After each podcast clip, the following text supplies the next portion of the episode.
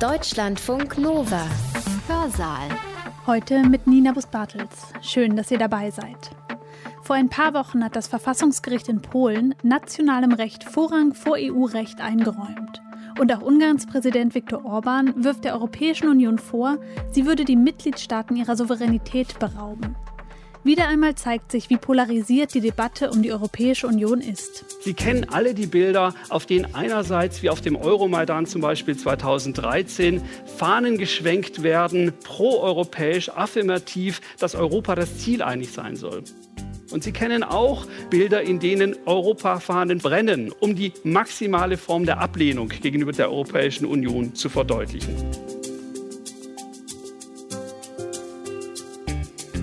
Wichtig ist, glaube ich, dass das, was uns heute oft neu erscheint, de facto weit zurückreicht und tiefe Wurzeln im Einigungsprozess hat. Ich würde argumentieren wollen, dass der Einigungsprozess vor allen Dingen dann, wenn er den konkreten Alltag der Menschen nicht betraf und damit abstrakt blieb, dass dann die Menschen ihm relativ aufgeschlossen blieben. Das Verhältnis der Bürgerinnen und Bürger zur europäischen Einigung war schon seit den 1950er Jahren zunehmend brüchig. Das sagt Kiran Patel. Er ist Professor für europäische Geschichte an der Ludwigs-Maximilians-Universität München. In seinem Vortrag zeichnet er die Geschichte der Euroskepsis nach. Und er zeigt, wie tief die Zustimmungskrise in Europa historisch bereits verankert ist. Der Vortrag, den ihr jetzt hört, heißt Die lange vergessene Geschichte der Euroskepsis seit den 1950er Jahren. Und Kiran Patel hat ihn am 24. September am Hamburger Institut für Sozialforschung gehalten. So schlimm, meine Damen und Herren, war es eigentlich noch nie. Dieses Mal geht es nämlich wirklich um das Ganze und das ist die größte Krise, die die Europäische Union je gesehen hat. Diese Sätze haben Sie wahrscheinlich zuletzt oft gehört und vielleicht haben Sie sie selbst in der letzten Zeit sogar schon einmal gesagt. Wenn Sie länger im Geschäft sind, werden Sie sich aber vielleicht erinnern, dass diese Sätze in Bezug auf die Europäische Union schon häufig gefallen sind. Etwa 2005, als der Verfassungsvertrag scheiterte anhand von Abstimmungen in Frankreich und den Niederlanden. Die Eurokrise wäre ein weiteres Beispiel, das in diese Richtung weist. Die Brexit-Debatte, Brexit, Corona, das sind nur einige Stichworte und die Liste ließe sich natürlich beliebig verlängern. Havarie und Europa, das ist ja der Obertitel dieser Veranstaltungsreihe. Das scheint wirklich sehr, sehr gut zusammenzupassen. Und da passt es ins Bild, dass die MS Europa 2, das ist ein großes Kreuzfahrtschiff, eines der luxuriösesten dieser Welt, in den letzten Monaten ihre Fahrten absagen musste. Um es vielleicht nochmal im Bild der Havarie zu lassen, war das natürlich für die Reederei kein Totalschaden, aber doch ein sehr schwerer Sturm ohne Land in Sicht. Früher, so scheint es, so könnte man sagen, war eben nicht nur die Gegenwart, sondern auch die Zukunft sogar besser. Denn der Prozess, der zur Europäischen Union unserer Gegenwart führt, kannte eigentlich, gerade auch wenn man den öffentlichen Erzählungen folgt, früher einmal nur zwei Bewegungsmomente. Auf der einen Seite Vertiefung und auf der anderen Seite Erweiterung. Wenn nicht heute, dann doch wohl wahrscheinlich morgen. Und wenn nicht in diesem Feld europäischer Einigung, dann in jenem. So wurde darüber gesprochen. All dies, und damit komme ich zum eigentlichen Gegenstand meines Vortrages, getragen immer, so die Erzählung weiter, durch die breite Zustimmung oder zumindest das, was die Forschung einen permissiven Konsens genannt hat. Das ist ein etwas schwieriger Begriff, der auf zwei amerikanische Forscher, auf Leon Lindbergh und Stuart Scheingold im Jahr 1970 zurückgeht. Was sie damit meinten, war, dass die Gemeinschaft, die damalige europäische Gemeinschaft und damit die Vorgängerin der Europäischen Union von heute, eine Kreatur der Eliten gewesen sei und dass die Zustimmung zwar weit verbreitet, aber nicht allzu tief verwurzelt gewesen sei. Es geht mir nun nicht, und das möchte ich gleich nochmal betonen, um alle nur denkbaren Krisen im Verlauf der Geschichte zu dem, was heute eben die Europäische Union ist, sondern es geht mir vor allen Dingen im Folgenden um die Haltung von Bürgerinnen und Bürgern zu diesem nämlichen Prozess dass wir heute in einer Phase leben, die von einer immensen Politisierung des Einigungsprozesses gekennzeichnet sind. Sie kennen alle die Bilder, auf denen einerseits wie auf dem Euromaidan zum Beispiel 2013 Fahnen geschwenkt werden, proeuropäisch, affirmativ, dass Europa das Ziel einig sein soll. Und Sie kennen auch, nicht zuletzt aus dem Kontext der Brexit-Debatten, Bilder, in denen Europafahnen brennen oder zum Beispiel durch Orchi, das griechische Wort für Nein, überschrieben werden, um die maximale maximale Form der Ablehnung gegenüber diesem Prozess europäischer Integration und der Europäischen Union zu verdeutlichen. Deswegen, ja, es ist richtig, dass sich die Europäische Union unserer Zeit auf dünnem Eis bewegt, dass das, was oft Euroskepsis genannt wird, ähm, die politischen Gestaltungsspielräume und eben auch die Zustimmung zu diesem Projekt der Europäischen Union deutlich reduziert. Und jetzt kommt mein Aber, und das Aber lautet, dass das Einigungsprojekt, das wir heute als so krisenhaft perzipieren und wahrnehmen, dass das eigentlich für wenigen oder vielleicht sogar keinen grundsätzlich neuen Herausforderungen steht. Denn, so die These des Vortrages, das Verhältnis der Bürgerinnen und Bürger zu diesem Projekt Europa war schon seit den 50er Jahren, als es sich zu institutionalisieren begann, zunehmend brüchig. Insofern, so auch die These weiter, ruht die Zustimmung zur Europäischen Union schon seit langem auf einem deutlich fragileren Fundament, als man eigentlich angenommen hat. Und darum und auch was das jetzt heißt für unsere eigene Gegenwart und auch für die Zukunft, soll es mir heute in diesem Vortrag gehen.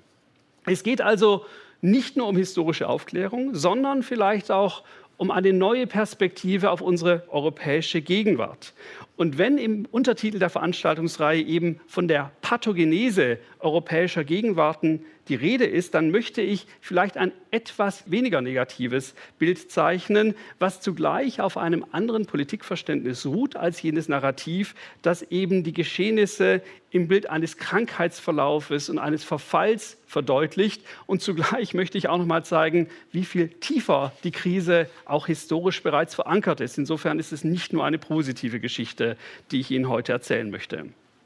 Wenn wir von den Anfängen der gravierenden öffentlichen Kritik an der Europäischen Union reden, dann ist meistens von Maastricht die Rede.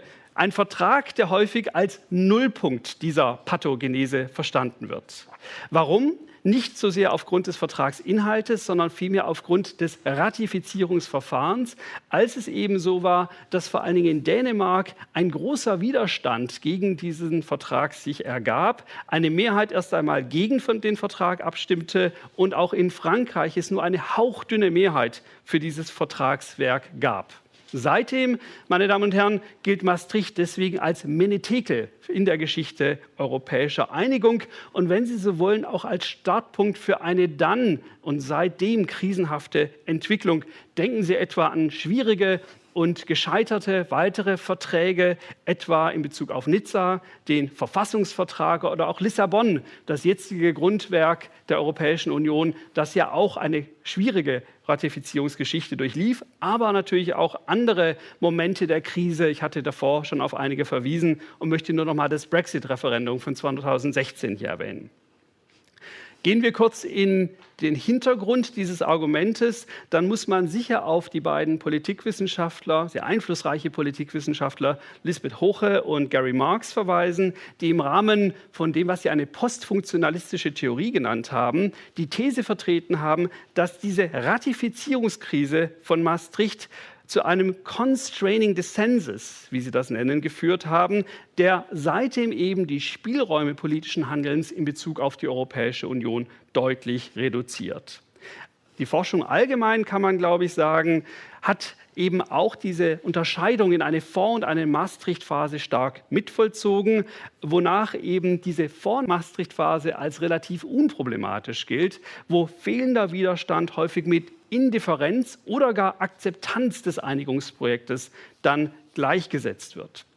Und so sehr ich Lisbeth und Gary mag und ihre Arbeiten sehr schätze, versuche ich doch mit meinem Vortrag heute eine kompliziertere Geschichte Ihnen zu erzählen, die zugleich auch der Gegenwartsbezogenheit vieler tagespolitischer Debatten unserer eigenen Zeit etwas entgegenstellt, vielleicht auch einem gewissen Maß von Alarmismus, das diese Debatten unserer heutigen Zeit prägt. Blicken wir also zurück. Die Fragilität dieses Projektes Europa zeigt sich meines Erachtens schon, wenn man sehr weit zurückblickt und sich fragt, wann eigentlich Europa im Leben der Menschen eine wirkliche Rolle zu spielen begonnen hat. Und es ist nun so, dass wenn man Europa als Begriff erstmal meint, dann ist es so, dass bis weit ins 20. Jahrhundert die meisten Menschen in diesem Weltteil oder auch gar anderswo mit diesem Begriff relativ wenig anfangen konnten. Das heißt, dass Europa als Wille, als Vorstellung keine Massen mobilisierte.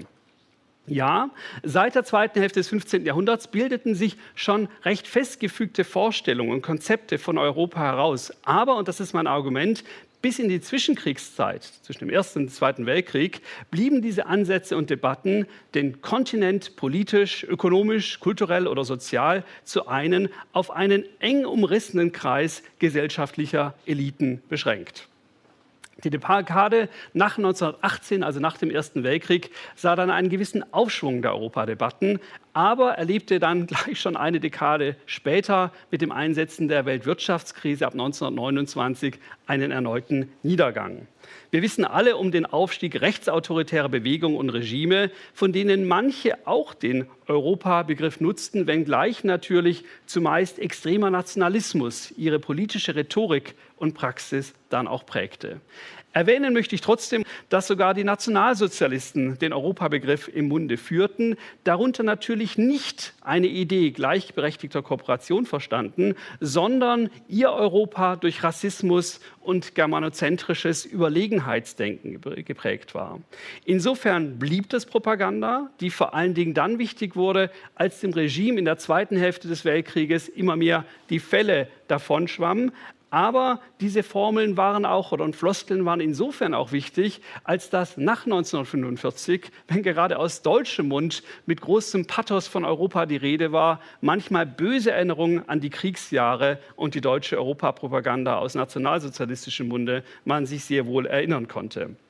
Zugleich, und das ist eigentlich der Hauptgrund, warum ich kurz diese Nazi-Dimension erwähnen wollte, meines Erachtens zeigt sich daran, dass ein wirklich normatives Verständnis von Europa recht schnell an seine Grenzen stößt. Analytisch gewinnbringender erscheint es mir, von verschiedenen Haltungen in Bezug auf Europa zu sprechen, weil eben auch die Nationalsozialisten Europa im Mund führten. Und dabei bildeten, wenn man eben sagt, wir schauen uns erst einmal an, was denn unter Europa dann verstanden wurde, dann bilden jene Ideen, die auf gleichberechtigte Kooperation unter Achtung von Standards wie Rechtsstaatlichkeit, Demokratie und Menschenrechte bei gleichzeitiger Aufgabe eines Teiles von Souveränität zugunsten übergeordneter Instanzen setzten, nur eine kleine Minderheit. Also Europa war der Begriff vieler und vieler auch, die damit etwas ganz anderes meinten, als zumindest das, was die Europäische Union gerne wäre, in vielerlei Hinsicht auch ist. Da dieser Europabegriff so schwammig ist, konnte auch nach 1945 eigentlich jede nur denkbare Strömung ihn für sich reklamieren. Wofür Europa in organisatorischer, in politischer, in ökonomischer Hinsicht stehen sollte, das blieb auch nach dem Zweiten Weltkrieg erstaunlich unklar. Zugleich, und das ist, glaube ich, doch ein wichtiger Wendepunkt, das Ende des Krieges und die Kriegsphase selbst, sprach man nunmehr verstärkt über Europa. Und das war ein Kristallisationspunkt der politischen Debatte, stärker als das davor der Fall gewesen war. Erstmals wurde also der Kontinent wirklich für größere gesellschaftliche Gruppen jenseits der schmalen Gruppe der politischen Elite zu einem bedeutsamen, zu einem politisch und ökonomisch besetzten Deutungshorizont und Gestaltungsraum. Lediglich in einer und in einer wirklich sehr schmerzlichen Hinsicht gewann Europa in dieser Zeit bereits an Kontur. Wer nämlich in den Jahren nach 1945 Europa sagte, der meinte und die meinte häufig oft nur noch Westeuropa. Denn der Kalte Krieg, von dem wir alle wissen, setzte dieser Debatte den einen prägenden Stempel auf. Was davor anders gewesen war, auch noch in den unmittelbaren ersten Jahren nach 1945, hatten eigentlich viele gehofft, Europa als eine Form von dritte Kraft jenseits der Systemkonfrontation der beiden Supermächte ins Spiel bringen zu können. Insofern kann man zusammenfassen, das klärt sich etwas, aber auf brutale und auch grausame Art, dass quasi die Realität der Teilung Europas dann auch heißt, dass Europa nur noch Westeuropa erstmal heißen soll. Aber die Option Europa, und das ist mir sehr wichtig, blieb doch sehr stark umstritten. Und es gab eben auch wirkungsmächtige Alternativen zu einer auf Europa zentrierten Form von Politik. Da wäre zum einen zu verweisen auf imperiale und koloniale Großmachtmodelle, weil wir uns manchmal der Illusion hingeben, dass nach 1945 die Dekolonisation eigentlich abgeschlossen sei und Europa sich zusammenschloss als Reflex auf den Verlust von Macht in der Welt. Das ist aber eigentlich gar nicht so sehr der Fall. Die ersten Nachkriegsjahrzehnte sehen sehr wohl noch Debatten, in denen viele Europäerinnen und Europäer davon ausgehen, dass die Kolonialreiche durchaus eine Zukunft haben. Eine Zukunft, die uns sehr weit weggetreten ist, aber an die wir uns historisch erinnern müssen. Andere planten, und das könnten Sie hier auch vielleicht sehen, dass man die Imperien mit europäischer Kooperation kombinieren könnte. Wie zum Beispiel der österreichische Schriftsteller Anton Zischka mit einem Buch von 1951 über Eurafrika, wie er das nannte, eine Wortbildung aus Europa und Afrika, der eben meinen sollte, dass die imperiale Dimension, die koloniale Dimension mit europäischem Zusammenschluss einhergehen sollte. Häufig aber war es durchaus so, dass Empire Alternative weiterhin zu Europa galt, zum Beispiel in Großbritannien. Und es gab noch weitere Optionen, weswegen die Option Europa nicht übergemächtig wurde. Für Rechtskonservative zum Beispiel war natürlich klar, dass die nationalstaatliche Autonomie vielleicht auch gerade erst wieder errungen nach dem Ende des Zweiten Weltkrieges an vorderster Stelle zu stehen hätte. Aber es gab auch von ganz anderer Seite Kritik an Ideen europäischer Kooperation, zumindest in der Form, wie sie sich dann institutionell herausbildeten, als zum Beispiel 1952 die Montanunion, der erste institutionelle Vorläufer der EU unserer Tage, gebildet wurde, war die Sozialdemokratische Partei hier in Deutschland dem Projekt gegenüber sehr skeptisch, weil im Grunde man damit europäische Einigung vor deutsche Einheit stellte und das entsprach nicht dem Programm der damaligen SPD. Und noch weiter in die linke Seite des politischen Spektrums schauend, muss man sagen, dass natürlich auch die radikalere Linke, wie zum Beispiel die französischen und italienischen Kommunisten, sich gegen diese konkreten Projekte europäischer Einigung, die dann zur Union unserer Tage führen sollten, stellten. Und das waren keine marginalen Kräfte. In Frankreich, in Italien erreichten die phasenweise zwischen 20 und 30 Prozent, kurzzeitig darüber, der Wahlstimmen. Insofern war das eine wirkungsvolle politische Kraft, die in diesen Formen europäischer Integration wahlweise oder auch gemeinsam eine US-geführte kapitalistische Verschwörung gegen die Sowjetunion und die europäische Arbeiterklasse dann verstanden.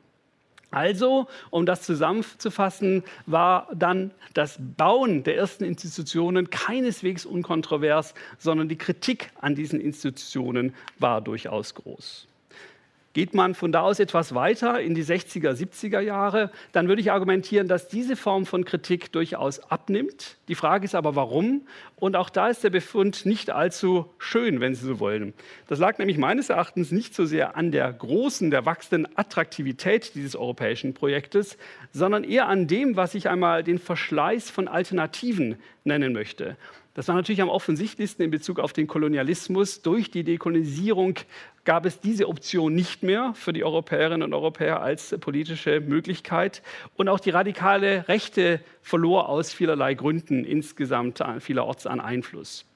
Zugleich zeigten sich diese westeuropäischen kommunistischen Parteien, gerade in Italien und Frankreich, aufgeschlossener der europäischen Gemeinschaft, die sich bis dahin gebildet hatte, die nun stärker auch als Alternative zu einem US-geführten politischen Modell verstanden wurde. Insofern war, das will ich auch dazufügen, diese Option europäische Gemeinschaft, also diese Gemeinschaft, die direkte Vorgängerin der Europäischen Union unserer Zeit ist, in dieser zweiten Hälfte des Kalten Krieges weniger kontrovers als davor, aber, wie ich gleich auch noch mal weiter ausführen möchte, den Bürgerinnen und Bürgern der Mitgliedstaaten keineswegs besonders dringlich. Und all, die, all dies steht zugleich, und ich würde argumentieren wollen, nur auf den ersten Blick, in einem Gegensatz zu den Meinungsumfragen, die wir für diese Zeit haben. Denn wenn man die zumindest oberflächlich anschaut, dann erscheint einem darin die Zustimmung als stets sehr hoch. 1950 zum Beispiel sprachen sich in einer Umfrage in zwölf westeuropäischen Staaten im Durchschnitt 63 Prozent für das Ziel europäischer Einigung aus. In den sechs Mitgliedstaaten, die dann den Ausgangspunkt der heutigen EU mit der äh, Montanunion bilden sollten, 1970, da gehe ich schon etwas weiter, sogar 87. Das ist also eine hohe Zahl. Und trotzdem, und das ist mein Einwand gegen eine oberflächliche Lektüre dieser Zahlen, war das Wissen und das Interesse an dieser Einigung doch überaus gering. Da habe ich jetzt auch Beispiele. Ich gebe nur eines vielleicht. In einer Umfrage in der Bundesrepublik vom Jahr 1957 hatten nur 49 Prozent der Befragten die Bezeichnung gemeinsamer Markt und europäische Wirtschaftsgemeinschaft schon einmal gehört. Und das war zwei Monate bevor dieser Vertrag dann, den wir heute als ganz grundsätzlich wichtig für das Projekt der europäischen Einigung verstehen wollen, verabschiedet wurde. Und von diesen 49 Prozent konnten auch nur 17 Prozent eine Antwort darauf geben, die richtig war, was sich hinter diesem Projekt eigentlich genau inhaltlich verbarg. Ich könnte weitere Umfragen aus dem Jahr 1962 Ihnen geben. Eine besonders interessante ist vielleicht die von 1962 aus Italien. Da waren nämlich nur 77 Prozent waren nicht in der Lage, etwas konkret Positives über die europäische Einigung zu sagen. In Bezug auf konkret Negatives fiel sogar 100 Prozent nichts ein in dieser Frage. Also insofern findet man das toll, hat aber eigentlich keine besonders große Ahnung, worum es dabei geht. Man könnte etwas vornehmer von einem Lippenbekenntnis für Europa sprechen. Ich würde argumentieren wollen, dass der Einigungsprozess vor allen Dingen dann, wenn er den konkreten Alltag der Menschen nicht betraf und damit abstrakt blieb, dass dann die Menschen ihm relativ aufgeschlossen blieben. Wenn es aber konkret würde, und das würde ich gerne wiederum mit einer Statistik hier unterlegen, dann gingen die Werte ganz deutlich nach unten. Das heißt Ja zu Europa, wenn es aber zu einzelnen konkreten Projekten und Politiken geht, die konkret in der damaligen EEG umgesetzt wurden, dann gingen die Zustimmungsraten oft um 10 bis 20 Prozent nach unten. Also das ist doch durchaus signifikant. Ähnlich war das auch in späteren Jahren, zum Beispiel in den 80er Jahren, und das verweist meines Erachtens für diese zweite Hälfte dann des Kalten Krieges auf mehrerlei Befunde. Nämlich erst einmal, dass nominal die Zustimmung zum Einigungsprozess durchaus hoch blieb, trotz gewisser Schwankungen, die man in einer Statistik ausmachen kann. Zweitens aber, dass es im gesamten Zeitraum keine klare Tendenz nach oben ging. Das heißt, dass europäische Einigung kein wirklicher Selbstläufer wurde.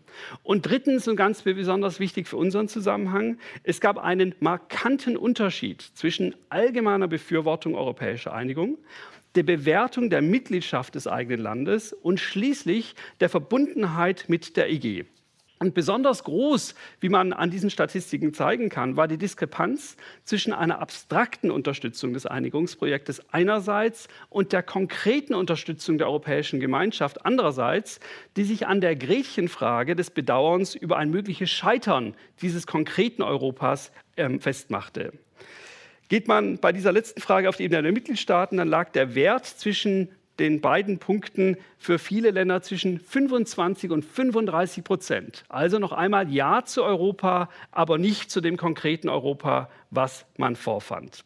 Ich würde deswegen argumentieren wollen, dass das Verhältnis der meisten Bürgerinnen und Bürger zur europäischen Gemeinschaft in erster Linie ein Nichtverhältnis blieb. Man könnte es etwas weniger fein sagen, dass Europa den meisten Menschen ziemlich schnurzpiepe war.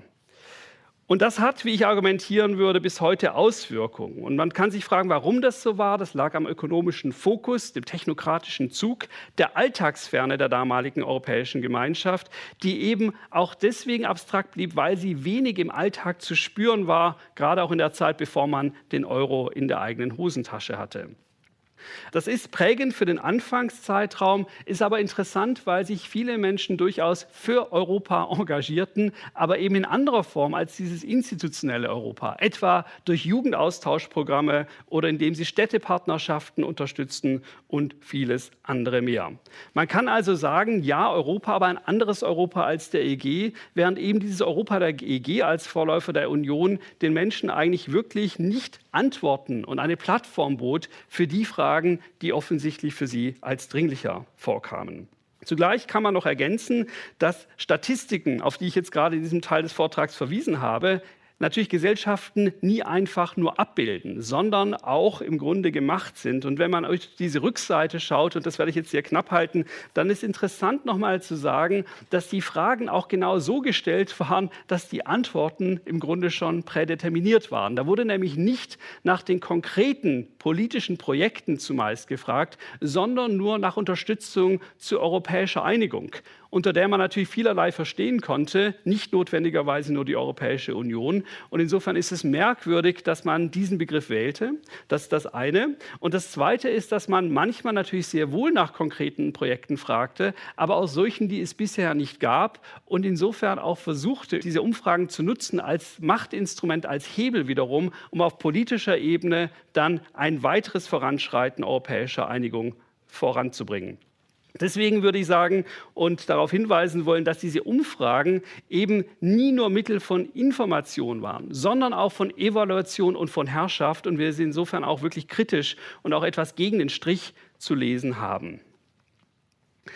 In diesem Sinne sind auch, was ich Ihnen zeigen könnte, die relativ wenigen niedrigen Werte in Bezug auf das Interesse an der Europapolitik zu lesen. Und die wären, glaube ich, noch geringer gewesen, wenn man wirklich immer gefragt hätte, wie geht es denn, steht es denn um Ihr Interesse an der Europäischen Union und nicht nur an europapolitischen Themen, was ja nochmal eine weitere Frage ist.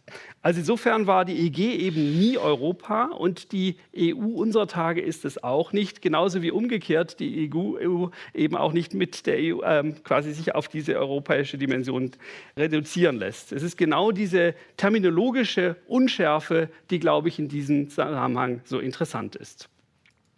Dass also die Zustimmung zur Europäischen Union und ihren Vorläufern immer fragil blieb und mehr als man das dachte und mehr als es die Formel des permissiven Konsenses ist nahelegt, das zeigt sich meines Erachtens auch in einem nächsten analytischen Schritt in den Momenten, in denen nämlich die Bürger mal zur Urne kommen konnten und abstimmen konnten über konkrete Projekte. Und da möchte ich zunächst einmal festhalten, wenn ich jetzt nochmal vor allen Dingen diese Phase des Kalten Krieges untersuche, dass das erstaunlich wenig und selten passierte.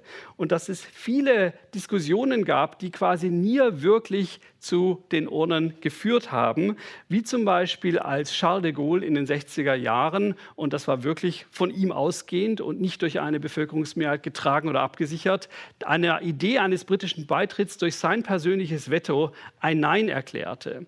Oder um ein weiteres Beispiel zu geben, das in die 70er Jahre führte, als die Europäische Gemeinschaft institutionell und in Bezug auf ihre Politikfelder in neue Richtungen sich entwickelte, etwa durch Umwelt, Währung und Kulturpolitik, was aber eben auch nicht mit den Bürgern breit diskutiert wurde oder jemals zur Abstimmung stand, etwa in Form eines Vertrages.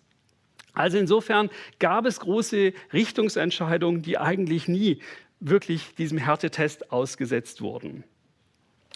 Es ist zugleich richtig, dass es natürlich auch Abstimmungen gab in dieser Zeit, ähm, die positiv ausfielen. Aber da könnte man noch mal mit mehr Zeit genauer reinschauen und müsste auch noch mal sagen, dass es eben auch sehr wohl negative Voten gab, wie 1954 zum Beispiel gegenüber dem Verteidigungsprojekt in Frankreich. 1972, als Norwegen sich gegen die Mitgliedschaft entschied oder als zum Beispiel auch rund zehn Jahre später Grönland sich gegen eine weitere Mitgliedschaft in der Europäischen Union aussprach und das dann auch vollzog. Also insofern würde ich das mal so zusammenfassen wollen, dass im Grunde diese Erzählung, dass bis Maastricht wir es mit einer sehr konsolidierten Form europäischer Einigung haben, die auf große Zustimmung stieß und danach dieses Kippmoment stattfindet, sich so nicht wirklich aufrechterhalten lässt. Sondern was wirklich mit Maastricht und den 90ern neu wurde, ist vielmehr, dass der Politisierungsgrad deutlich zunahm. Dass also die öffentliche Debatte über das Sprechen über diese europäische Einigung deutlich an Bedeutung gewann. Und das ist eben der Moment, der sich dann mit dieser dänischen Entscheidung vom 2. Juni 1992 verbindet, als sich in Dänemark erstmal eine klare Mehrheit gegen den neuen Vertrag von Maastricht aussprach. Also Politisierung ist, glaube ich, wichtiger als diese Idee, dass bis dahin ein permissiver Konsens geherrscht habe, der nun zum ersten Mal wirklich gebrochen worden sei. Ich möchte langsam schon zum Schluss kommen und möchte noch mal die Frage aufwerfen, was das nun alles für uns heute heißt. Wichtig ist, glaube ich, und das ist vielleicht das, was die Geschichtswissenschaft zur Debatte und auch in diese Vortragsreihe einbringen kann, dass das, was uns heute oft neu erscheint, de facto weit zurückreicht und tiefe Wurzeln im Einigungsprozess hat. Im Diskurs über Probleme der Vergangenheit spiegelt sich deswegen nicht so sehr das Problem der Geschichte selbst, sondern vielmehr die Probleme eines Narrativs über Geschichte, das die Gegenwart als umso neuer und dramatischer erscheinen lässt und das umso mehr, je weniger man natürlich um die Vergangenheit tatsächlich weiß. Das hat natürlich auch mit medialen Logiken unserer Zeit zu tun, mit den Aufmerksamkeitsökonomien und den Leerstellen unserer Erinnerungskultur, in der genau das Wissen um die Geschichte europäischer Einigung meines Erachtens eine ganz besondere Leerstelle darstellt. Wie nun eben der differenziertere Blick zurück zeigt, ist das Verhältnis der Bürgerinnen und Bürger zur Integration nicht erst jüngst brüchig geworden, auch wenn das eine geschichtsvergessene öffentliche Debatte eigentlich nahelegt. Ich will damit nicht in Abrede stellen, dass diejenigen, die den Status quo oder auch eine wie auch immer geartete Weiterentwicklung der Europäischen Union heute radikal kritisieren, lauter und zahlreicher und einflussreicher geworden sind.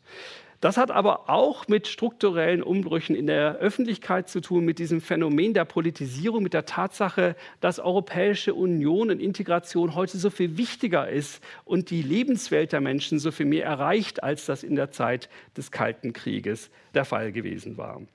Was also, wenn Sie so wollen, lehrt der Blick zurück? Bedenkt man das fragile Fundament, auf dem die Einigung meines Erachtens, und das habe ich versucht Ihnen zu zeigen, von Anfang an ruhte, dann ist eigentlich seine Entwicklung umso erstaunlicher und verweist vielleicht auch eher auf ein hohes Maß von Resilienz, weil angesichts der vielen Krisen man umso mehr sich darüber wundern kann, wo wir heute in Bezug auf europäische Einigung stehen. Das heißt, anders gesagt, das gängige Bild unterschätzt einerseits die Fragilität, Qualität europäischer Einigung für die Vergangenheit ebenso konsequent, wie es die Stabilität für die Gegenwart auch eher zu ignorieren scheint. Ich möchte damit zum Schluss kommen und habe mir lange überlegt, wie ich das in einem Bild vielleicht nochmal zusammenfassen kann, was ich Ihnen heute darstellen wollte. Hamburg liegt ja in der Nähe des Meeres und man hat sich wahrscheinlich auch davon inspirieren lassen bei der Überschrift für diese Vortragsreihe Havarie Europa.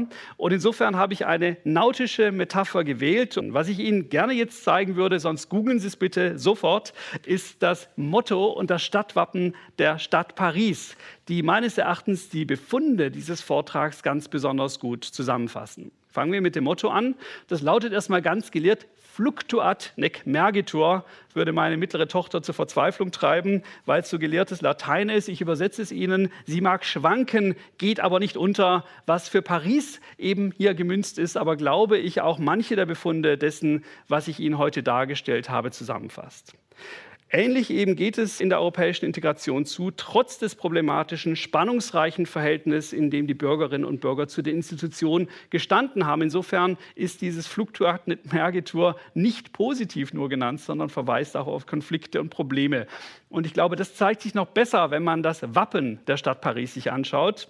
Denn hier bläht der Wind die Segel eines Schiffes, das Sie auf diesem Wappen abgebildet sehen. Und dieses Schifflein, das schlägt sich auch recht wacker auf rauer See. Menschen sind aber auf diesem kleinen Bild des Schiffes nicht wirklich zu erkennen, was man, und das wundert einen vielleicht bei Frankreich, nicht für ästhetisch sehr konsequent halten kann, aber, und damit möchte ich schließen, auch für abgrundtief traurig. Das war Kiran Patel. Sein Vortrag heißt Die lange vergessene Geschichte der Euroskepsis seit den 1950er Jahren. Und er hat ihn am 24. September im Rahmen der Reihe Havarie Europa zur Pathogenese europäischer Gegenwarten am Hamburger Institut für Sozialforschung gehalten. An dieser Stelle geht auch noch ein Dank raus, und zwar an Tide TV. Der Community-Sender aus Hamburg hat uns das Audio des Vortrags zur Verfügung gestellt. Und zum Schluss noch ein Tipp von mir. Wenn euch der Vortrag eben gefallen hat, dann hört euch doch auch den Hörsaal von morgen an. Dort erklärt der Rechtswissenschaftler Christoph Möllers, wie der institutionelle Aufbau der EU die Euroskepsis begünstigt. Deutschlandfunk Nova.